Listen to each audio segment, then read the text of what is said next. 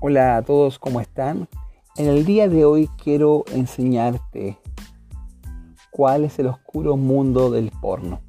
Pero antes de iniciar, lo primero que debemos saber es qué es la pornografía. Y la pornografía se denomina así al conjunto de materiales que muestran órganos genitales o actos sexuales con la finalidad de producir excitación sexual. La pornografía promueve un sexo centrado en las sensaciones personales, que utiliza al otro para la propia satisfacción, transformándolo en una cosa o instrumento de gratificación. La exposición recurrente a la pornografía genera nuevos deseos, antes impensados. En otras palabras, formatea o moldea tu cerebro. La pornografía distorsiona el sexo en pareja porque se centra todo en la práctica sexual, no existiendo lugar para el amor, la dulzura o el romance. Todo es sexual y es estrictamente genital. Si vamos a la palabra, al detalle etimológico, nos podemos encontrar con dos palabras griegas acerca del término pornografía y una es porné, que es prostitución, adulterio, y grafein, que es grabar, escribir o describir. Podemos decir entonces que es una descripción gráfica de lo realizado en la, en la prostitución. En la Biblia no encontramos la palabra explícita pornografía, pero sí encontramos adulterio. Y es por eso que quería poder llevarte a la etimología, donde porné es igual a adulterio. Y en Proverbios 5, 1 al 5, la Biblia dice lo siguiente, Hijo mío, presta atención a mi sabiduría, escucha cuidadosamente mi sabio consejo, entonces demostrarás discernimiento y tus labios expresarán lo que has aprendido, pues los labios de una mujer inmoral otras versiones dicen de una mujer adúltera son tan dulces como la miel y su boca es más suave que el aceite. Pero al final ella resulta ser tan amarga como el veneno, tan peligrosa como una espada de dos filos. Sus pies descienden a la muerte, sus pasos conducen derecho a la tumba. En Mateo 5, 27, 28 dice, ustedes han oído que se dijo, no cometas adulterio. Pero yo les digo que cualquiera que mira a una mujer y la codicia ya ha cometido adulterio con ella en el corazón. Queridos, cada vez que vemos pornografía, estamos adulterando con cada actriz que está en esa escena. Nuestro cerebro existe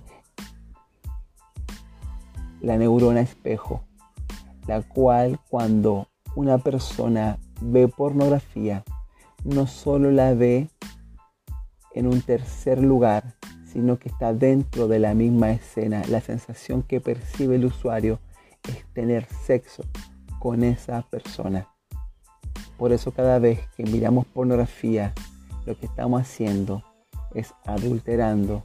Y eso sí está escrito. Ustedes han oído que se dijo, no cometas adulterio.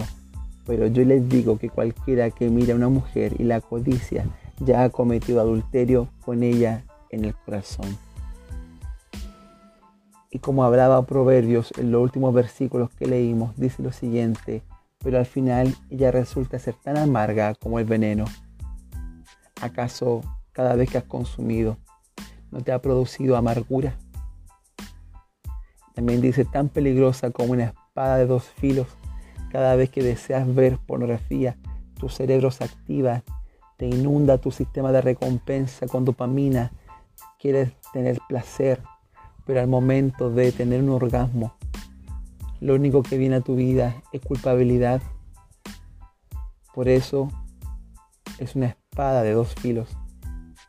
Sus pies descienden a la muerte y la muerte es separación.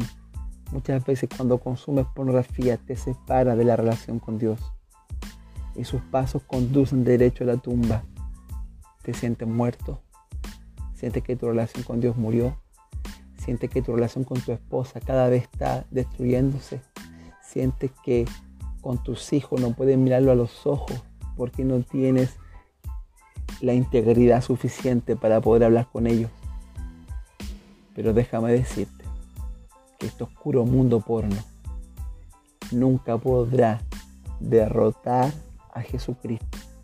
Lo que Jesús puso en tu corazón antes de la fundación del mundo, quien te llamó, quien te va a perfeccionar, quien te va a ayudar en todo tiempo, ya había visto lo que tú ibas a hacer en este tiempo.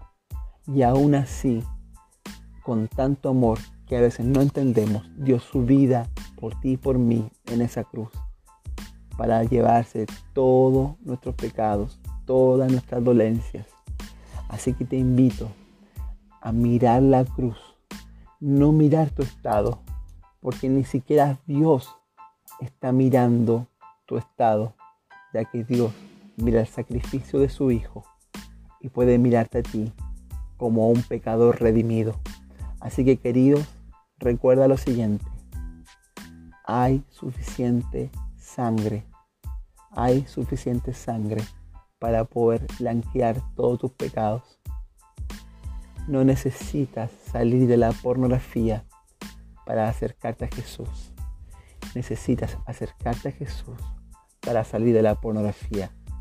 Queridos, nos vemos en un próximo episodio para seguir hablando sobre este flagelo tan importante que es la pornografía. Un abrazo, síguenos en Instagram como por punto nativo.